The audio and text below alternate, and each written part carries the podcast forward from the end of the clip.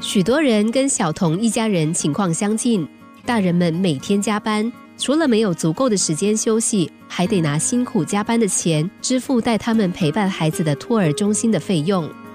小童的妈妈说：“这些牺牲是值得的。”爸爸也赞同说：“是啊，我们一切都是为了这个家。”有个好友去劝他们：“值不值得？旁人无法妄下定论。但是别忘了。”生活中除了工作之外，还有许多的事情要靠我们花更多的心力去经营。朋友之所以这么说，是因为他发现每次拜访小童家的时候，夫妻俩总是满脸疲倦，小童和妹妹则坐在角落安安静静的排列积木，偶尔抬起头看父母的时候，脸上却是陌生又带点厌恶的神情。朋友发现，他们亲子之间的距离已经产生。未来可能发生的代沟问题也隐约可以预见了。朋友曾经对他们说：“你们知道吗？我偶尔拒绝加班的原因，其实只是为了跟全家人好好的吃一顿晚餐而已。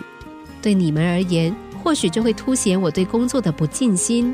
然而，我认为加班不一定是尽忠职守的表现。如果能在工作时间内完成任务，随时保持最佳的工作精神，就已经足够了。”至于工作之外的时间，我有家人和朋友们要经营，还有健康要维护，所以不要让工作越了界，占据所有的生活时间，才是保持活力的最佳方式。加班是工商社会里的常态，其中除了因应商业竞争的必须之外，也有人是因为工作时间分配不当，导致不得已的加班情况。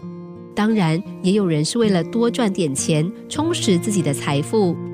不过，当你下一次再加班的时候，不妨想一想，如果你减少加班的次数，对生活会有多大的影响呢？别人可以在不加班的情况下准时完成自己的工作任务，为什么我们不能？不要让过度的劳累成为永久性的生活状态，也不要把加班赚钱视为换取生活幸福的方法。因为这些都是错误的观念。适当的工作时数，让生活与工作都能够得到平衡，才能够增加工作效率和幸福生活的指数。不要再用“这么辛苦全是为了你们”作为借口。